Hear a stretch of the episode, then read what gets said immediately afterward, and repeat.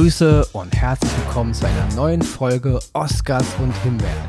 Hier ist wieder Ronny Rüsch und heute ist hier nur Ronny Rüsch. Der Axel ist leider wegen einem Notfall akut, ziemlich schnell, ohne viel Vorbereitung ausgefallen. Deswegen sitze ich heute hier alleine an dem Mikro. Ich weiß gar nicht, ob wir das schon mal hatten. Ich habe vorhin mit jemandem gesprochen, der sagte mir, ich hätte wohl schon mal eine Folge alleine gemacht ehrlich gesagt kann ich mich daran gar nicht erinnern. Ähm, aber vielleicht ist es so gewesen, ich weiß es nicht. Es ist ja nun schon, glaube ich, die, heute die 171. Folge und es kann sein, ich bin ja auch nicht mehr der Jüngste. vielleicht habe ich es vergessen. Falls es schon mal so war, dann denke ich aber, ist es heute wirklich die zweite. Ich denke aber irgendwie, dass es die erste ist. Aber gut, ich kann mich da gerne täuschen. Ja, heute also nur der Ronny am Mikrofon sagt der Axel, ja, wir schicken mal liebe Grüße raus. Ja, er hat wirklich eine medizinische Notsituation, ist alles ein bisschen Land unter. Und das wurde jetzt wirklich ganz kurzfristig abgesagt. Und ich konnte jetzt auch gar nicht in der Kürze der Zeit eine adäquate Ersetzung besorgen, die das mit Axel Max aufnehmen könnte. Und deswegen habe ich mich dazu entschieden, das jetzt heute mal alleine zu machen. Heute gibt es auch noch eine andere kleine Änderung. Ich habe diese Woche so viele Produktionen gesichtet, Serien und Filme für diesen Podcast. Und ich muss wirklich sagen, es ist eine Woche des Grauens gewesen. Ich habe so viel schlechte Filme gesehen, die mir nicht gefallen haben.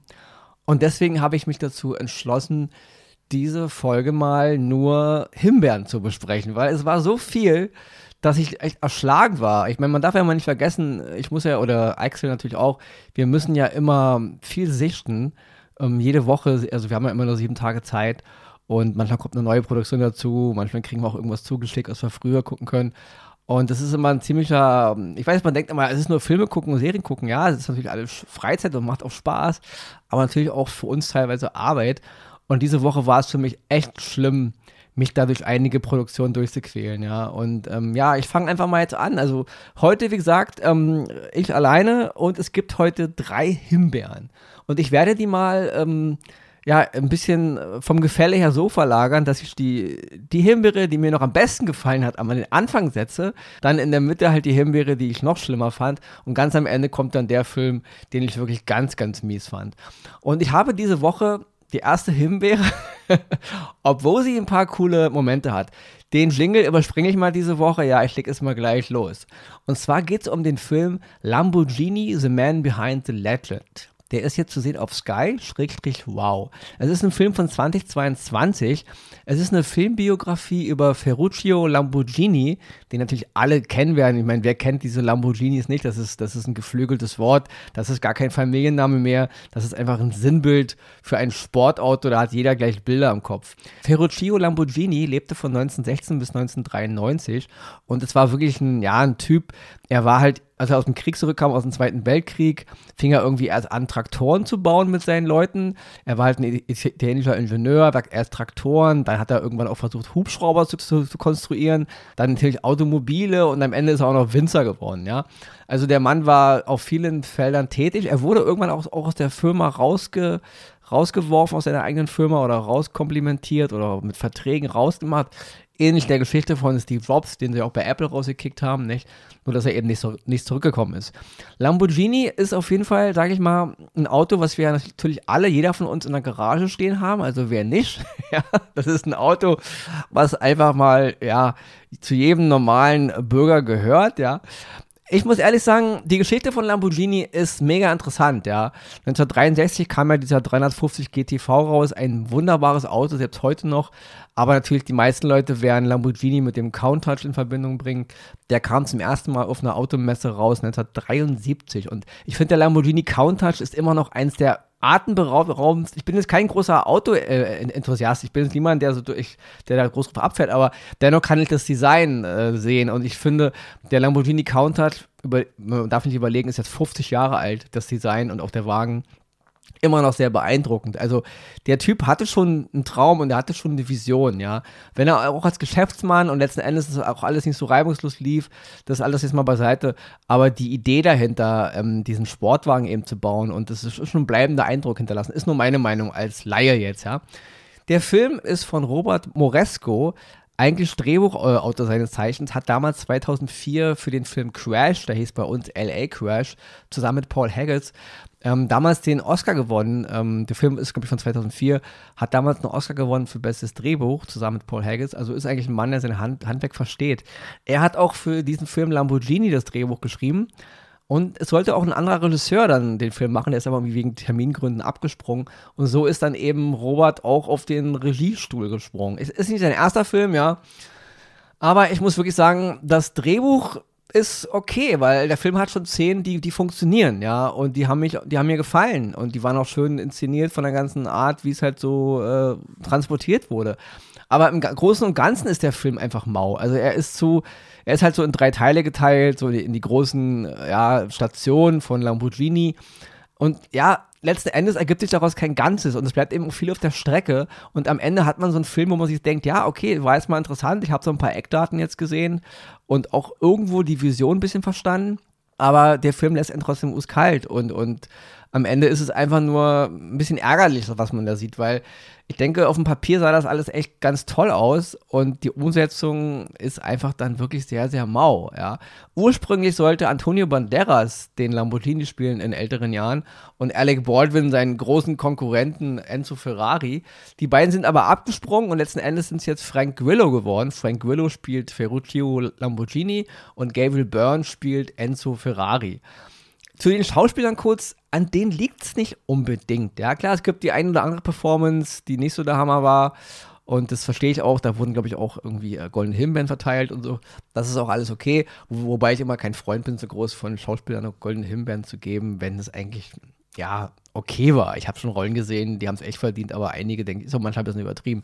Frank Grillo, ich mag ihn sowieso, ja, egal ob er jetzt in Hollywood-Filmen mega Blockbuster oder ob er in B-Production oder direkt für DVD-Produktion dabei ist. Ich mag den Typen einfach, der ist cool. Und es tut mir ein bisschen leid, weil Lamborghini hätte ein großes Biopic werden können, ein großes Epos, ja, und der Film hätte es auch verdient. Der Film müsste eigentlich drei Stunden gehen. Er geht, ähm, wenn man mal die Schrift am Ende abzieht, glaube ich, nur 81 Minuten. Also das ist eigentlich ziemlich kurz. Und und es tut mir ein bisschen leid für Frank Grillo, weil er macht es eigentlich gut. Er, er, er, legt einen, er legt einen coolen äh, Ferruccio Lamborghini. Ich habe ihn, ihn abgenommen. Das hat mir gefallen. Gabriel Byrne hat, hat das nicht so viel zu tun als Enzo Ferrari, hat dann nur ein paar Zehn. Aber letzten Endes gibt der Film nicht viel her, ja. Es ist eine gute Grundidee. Ich denke, auf die, äh, das Drehbuch war gar nicht so schlecht, aber die Umsetzung ist dann wirklich, wirklich mau. Und deswegen ist es heute eine Himbeere, aber nicht die schlimmste Himbeere. Es ist von meinen drei Himbeeren immer noch der beste Film, ja. Kann man sehen, Lamborghini, The Man Behind the Legend, zu sehen auf Sky, Schrägstrich, wow. Wer mal einen Film über Lamborghini sehen will. Kommen wir zu meinem zweiten Film diese Woche. Das ist die Himbeere, die eigentlich schlecht ist. Schlechter als Lamborghini, finde ich, aber nicht ganz so schlecht wie der letzte, der am Ende noch kommt. Es geht um den Film The Haunting in Venice, auf Deutsch Ein Spuk in Venedig. Der ist zu sehen auf Disney Plus. Es ist, es ist die dritte Adaption der Hercule Poirot-Reihe ähm, von Agatha Christie, die große Agatha Christie. Wir kennen sie alle, Krimi-Geschichten, ja. Damals Hercule Poirot, ganz viele Fälle geschrieben. Kenneth Brenner hat sich vor einigen Jahren diese Agatha Christie-Romane angenommen, damals mit Mord im Orient Express. Den fand ich ganz okay. Er hat mich jetzt nicht vom, vom Hocker gehauen, aber er hat mir Spaß gemacht. Dann kam Tod auf dem Nil, das war seine zweite Adaption den fand ich schon echt mau. Ich glaube, den haben wir damals auch in, der Himbeere verpasst. Obwohl der Anfang ganz cool war. Also der Anfang war mega und das Ende war gut. Der Film dazwischen war für mich einfach nur überflüssig. Also ja, auch nicht ganz so schlimm wie jetzt der dritte, ja. Haunting in Venice, zu Deutsch ein Spuk in Venedig, ist jetzt im Grunde die dritte Regiearbeit im Agatha Christie-Universum für Kenneth Branagh. Er spielt auch wieder die Hauptrolle, Hercule Poirot, der große Meisterdetektiv. Der Film fängt an 1947. Äh, Pirot lebt zurückgezogen in Venedig und dann wird er halt durch eine alte Freundin, eine Schriftstellerin, zu so einer Halloween-Party gelotst. Und dann geschehen da halt Morde und dann geht der große Fall wieder los, ja. In den Nebenrollen oder Hauptrollen ist ja ein riesiger Cast, kann man gar nicht so Nebenrollen sehen, ist ja, ist ja halt so ein Ensemble. Tina Fey spielt mit, Kelly Riley, Michelle Yeoh, Jamie Dornan, um nur einige zu nennen, ja. Mal zum Positiven des Films, Die Kamera ist manchmal echt cool, sehr, sehr mutig auch. Also es sind echt ein paar verrückte Blickwinkel, die man da so benutzt. Ich fand es nur irgendwann obsolet oder inflationär. Ja, es war einfach zu viel, dass ich mich dann irgendwann gelangweilt habe. Schon wieder dieser Winkel, schon wieder die, von unten, schon wieder so schräg das Bild. Das kann man mal für so einige High-End-Momente benutzen. Ich fand es aber irgendwann total over the edge. Und irgendwann war es einfach nur noch langweilig. Ja. Dasselbe ist, ist die Musik. Also eine Menge tolle Leute haben da mitgearbeitet. Ich meine, das ist eine große, große Produktion, ja. Namhafte Leute, Musik, Kamera, alles ganz, ganz toll. Kenneth Brenner macht seit Jahrzehnten Filme. Er ist ein, ein Meister seines Fachs. Er hat auch eine Menge tolle Filme schon gemacht. Aber ich habe keine Ahnung, was dieser Film mir erzählen will. Haunting in the Nice ist eine Mischung aus ein bisschen Krimi-Drama mit ganz viel Gruselelementen, die aber auch nicht gruselig sind. Ich verstehe den Ansatz, ich verstehe, was Kenneth Brenner da vorhat, so ein bestimmtes Genre ein bisschen auch wieder zu beleuchten. Und, aber ich muss wirklich sagen, der Film, die Geschichte ist mau, der Fall ist mau die Dialoge wirken stellenweise komplett konstruiert und dann eben wirklich diese absolute dieses absolute, ich will jetzt ganz groß, diese, diese Jumpscares halt, man will dann immer so Schreckmomente, das nervt irgendwann, das passt auch nicht, es gruselt einen auch nicht, ja. Also der Film ist weder eine richtige Krimi-Geschichte, weil der Fall auch ziemlich mau ist und er ist auch kein richtiger Gruselfilm.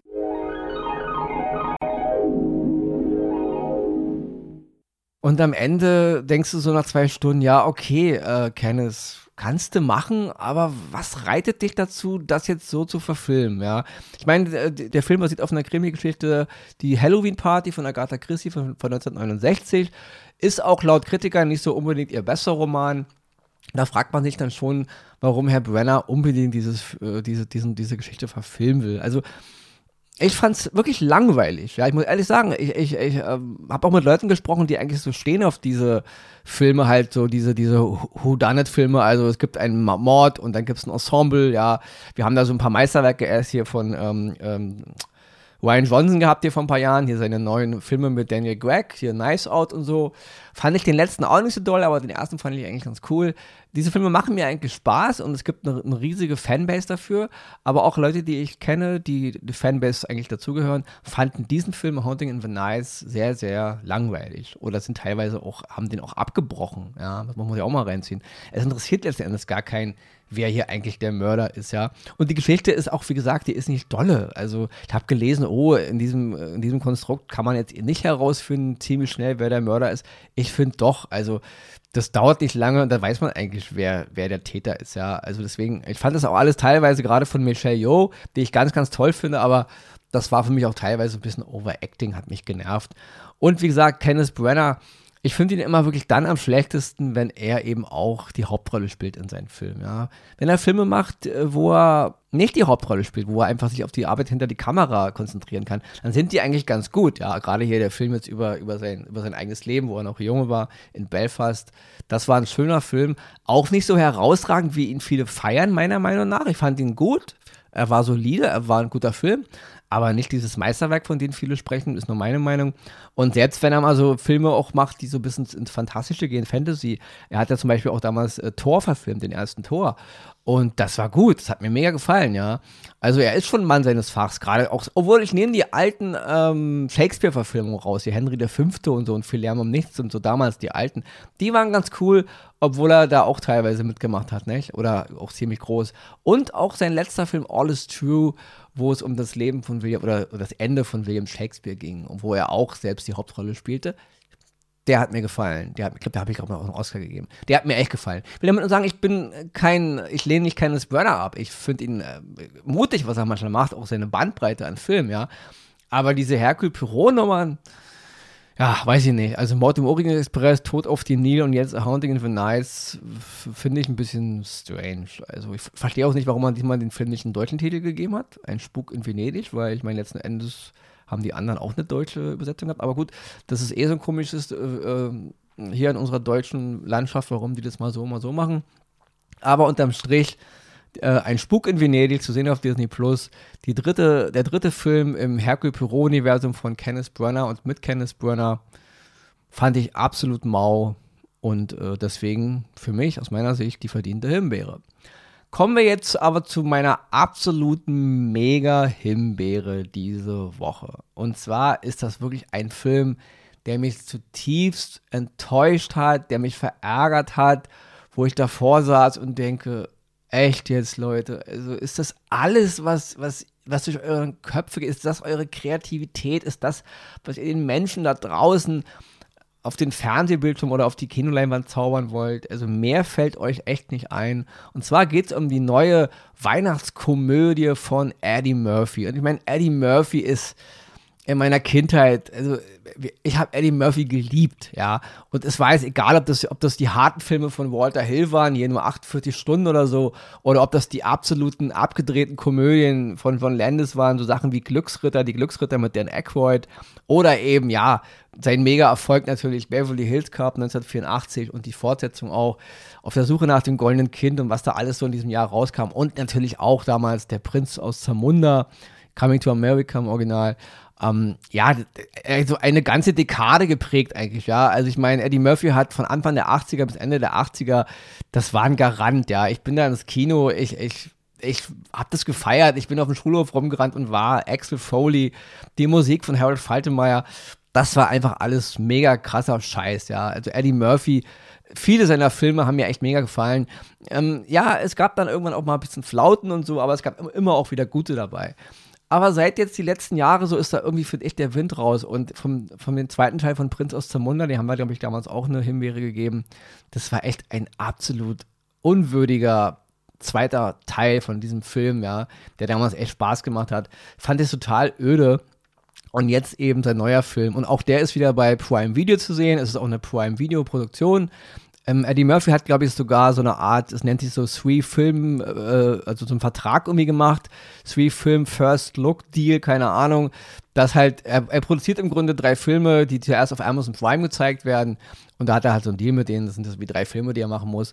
Und davon ist jetzt dieser Film, Candy Cane Lane heißt der, jetzt sein erstes Produkt. Und es ist ein Weihnachtsfilm, es ist ein Familienfilm oder es soll ein Weihnachtsfilm sein, es soll ein Familienfilm sein, es soll eine Komödie sein. Also gro grob zur Geschichte. Eddie Murphy spielt einen Typen, der heißt Chris Carver. Der ist ein Mr. Weihnachtsfan. Und in seiner Straße, wo er da wohnt, in seiner Kleinstadt, will jeder Nachbar den anderen Nachbarn übertreffen mit der schönsten Weihnachtsdeko vor dem Haus. Die Amerikaner haben ja das so einen Me mega Spin, ja, die stellen sich ja, einige zumindest, stellen sich ja den ganzen Vorgarten da voll mit Weihnachtsgedöns zu Weihnachten und alle wollen sie immer ja, mit Lichterketten und ist natürlich auch ganz cool, wenn man in Kalifornien lebt. Das, da handelt der Film in der Nähe von Los Angeles. Gibt ja auch keinen Schnee so richtig. Muss man sich immer an Bing Crosby denken, nicht, aber gut, wir kommen vom Thema ab. Ähm, ja, und darum geht es halt. Also die Nachbarn wollen sich eben ausstechen, da gibt es immer so Preise, die Candy Cane Lane irgendwie, jeder kann da irgendwie gewinnen. Und ja, es gibt da einen Nachbar von, von dem Charakter von Eddie Murphy, der gewinnt es wohl andauernd. Und dieses Jahr will Eddie Murphy das gewinnen. Und dann wird da halt so eine bisschen fantastische Geschichte losgetreten. Es geht auch ein bisschen mit, mit Übernatürlichkeit und bla bla bla. Und ähm, ja, die Idee ist vielleicht okay, da hätte man einen guten Film draus machen können. Aber unterm Strich ist Candy Cane Lane ein absoluter Schlag ins Wasser. Ja, also die Gags zünden nicht. Die Special Effects, die manchmal ganz cool sind, ähm, sind aber auch irgendwann total, auch da wieder inflationär. Das ist ein bisschen wie die gruselige Kamera in äh, dem Film von Kenneth Burner hat mich irgendwann überhaupt nicht gepackt. Die ganze Familiengeschichte wird alles so konstruiert. Ja, wir haben drei Kinder und alle haben so, so ihre Probleme und am Ende wird natürlich alles wieder cool und, und der, der, der, der große Papa halt, der alles managt und Eddie Murphy hier und Eddie Murphy da. Also sein Charakter, das ist jetzt kein, kein Diss gegen, die, gegen den Mann, ist nur gegen seine Rolle. Ähm, es ist aber nicht überzeugend und äh, es ist okay, es gibt so viele, es gab in den letzten 50 Jahren so viele schlechte und auch öde Weihnachtsfilme. Die gibt es wie Santa Meer. Es gibt ganz große natürlich, selbst, ja, die gibt es seit Ewigkeiten, seit 80, 90 Jahren fast, ja, gibt es große Weihnachtsfilme. Aber dieser Film gehört wirklich zu der absoluten untersten Mauenkategorie, ja. Und wenn ein Eddie Murphy im Jahr 2023 eine Komödie machen will über Weihnachten, dann erwarte ich einfach mal ein Brett, dann erwarte ich was Großes, dann erwarte ich was zum Lachen. Aber irgendwie hat Mr. Murphy seinen Flow verloren. Ist nur meine Meinung, ja. Also ich fand das schon bei Francis Zamunda sehr mau. Das ist eine absolute Komödie, die ich mir nie wieder in meinem Leben angucken werde. Und dasselbe gilt für Candy Cane Lane. Das ist so ein Film, wo du nach 20 Minuten denkst, was jetzt? Also echt jetzt, Leute? Und, oh, und, dann noch dieser, noch hier so ein lauer Gag und hier noch ein lauer Gag. Und dann sollte es irgendwie alles ganz cool sein. Also ich nehme dem Film weder das Weihnachtsflair ab, das wirkt echt wie so ein Film, den ich irgendwo im Studio drehe, im, im Hochsommer. Da ist nichts weihnachtlich, da ist nichts emotional. Diese ganze Familiengeschichte, die wirkt so total konstruiert und langweilig berührt mich auch nicht. Ich habe kein, kein Problem mit oberflächlichen Stereotypen in Weihnachtskomödien. Die gibt es für Santa Meer. Aber es gibt dafür eben auch mega Beispiele für wirklich tolle Filme. Und dieser Film funktioniert nirgendwo. Also er funktioniert auf keiner Ebene, was er sein will. Es ist einfach nur ein überflüssiges Machwerk, wo Herr Murphy natürlich selber wieder selbst produziert hat und wahrscheinlich auch zu viel wieder Einfluss hatte auf irgendwas, auf alles, wie, wie das gemacht wird. Und ich weiß nicht, vielleicht war die Zeit einfach besser, wo ähm, Drehbuchautoren, Regisseure und Produzenten ihm gesagt haben, was er machen soll und einfach nur sein Talent gefördert haben, was er halt kann, quatschen und witzig sein. Und in den Jahren jetzt, wo er halt selber alle, wo er selber der Boss ist und wo er alles selber managen kann, da ist es irgendwie vorbei. Also ist nur meine Meinung. Ich fand Candy Cane Lane einen sehr, sehr überflüssigen Film, der überhaupt kein Weihnachtsgefühl versprüht. Ich, ja, deswegen die absolute Himbeere. Das ist auch ärgerlich ein bisschen. Ich muss auch wirklich sagen, es ist auch wirklich langsam, geht es mir ein bisschen gegen den Strich, was ich in den letzten Jahren, gerade in den Streamingdiensten, weil die ja so viel Produktionen brauchen. Ja, klar, die wollen ihre Abos behalten und die wollen immer noch neue Abos generieren und die, die Abos haben, sollen ja auch am Ball bleiben. Wir brauchen Content, Content, Content. Da wird so viel Schund produziert. Ja, und ich weiß, ja, es ist ein großes Unternehmen. Es ist schwer, einen Film zu machen. Das ist mir schon klar. Und es ist schwer, eine Serie zu machen. Das ist ja nichts, was man jetzt, das machen eine Menge Leute, da sind hunderte von Leuten manchmal beteiligt. Das ist ein großes Projekt, das ist mir schon klar, ja aber es nimmt wirklich zu. Also ich finde das wirklich, es steigert sich langsam, dass die, es gab mal eine Zeit, da gab es schlechte Produktionen, gar nicht so viele. Irgendwann hat sich die Waage gehalten und mittlerweile finde ich, dass es mehr schlechte Produktionen gibt als gute Produktionen. Und ja, deswegen habe ich mal eine Folge heute gemacht, in der drei Himbeeren verteilt werden, die mir alle diese Woche wirklich, ja, auf meinen cineastischen Magen geschlagen sind. Ich fand das unangenehm teilweise. Aber wie gesagt, den Lamborghini kann man gucken, finde ich. Gerade wenn man sich ein bisschen für die Thematik interessiert. Haunting in Nice, Haunting in Nice, ja, wenn man unbedingt Kenneth Brenner alles liebt, was der Mann macht und unbedingt Hercule Poirot nochmal sehen will in irgendeinem nächsten Fall, kann man sich das auch angucken. Ich persönlich fand das ein ganz, ganz, ähm, ganz, ganz mauen Whodunit-Film. Also wirklich absolut nicht würdig eines Kenneth Brenner und auch nicht würdig einer Agatha Christie. Und den letzten hier, Candy Cane Lane, der neue Film von Eddie Murphy, den kann man sich echt getrost klemmen, ja. Das ist wirklich absolut, das hat nichts, das hat kein Weihnachtsflair, das hat, hat, hat, keine, keine lustigen Momente, das ist einfach nur Tünnef, ja, richtiger Tünnef, ja. Ja, das war die dieswöchige Folge von Oscars und Himbeeren. Heute äh, Ronny Rüsch ganz alleine. Ich habe bisher 23 Minuten am Stück geredet, ja. Ich werde jetzt gleich einfach einen Schluck, mal einen Schluck Tee trinken. Wir denken nochmal alle kurz an Excel, ja, dass er da ähm, nicht in Arbeit erstickt, aber letzten Endes, wir brauchen ja Leute, die die Republik am Laufen halten die ganzen Probleme, die wir hier haben. Und unsere Politiker machen ja immer mehr Probleme. Ich will jetzt hier nicht irgendwie äh, politisch werden, aber es ist wirklich gerade alles sehr, sehr problematisch. Und wir brauchen Menschen, die das Ganze am Laufen halten, weil sonst geht hier wirklich alles drunter und drüber. Ich hoffe, die Folge war für Sie okay und für euch und für dich und für alle, die uns zuhören. Ja, nächste Woche wieder gewohnt mit Axel Max. Was sagt er eigentlich immer am ähm, alles Gute, bleiben Sie gesund, hören Sie weiter uns zu und bleiben Sie auf der Couch oder keine Ahnung. Er hat da immer so einen Slogan, ja. Nächste Woche ist er wieder dabei, dann kann er den wieder bringen. Und wir hören uns wieder in sieben Tagen.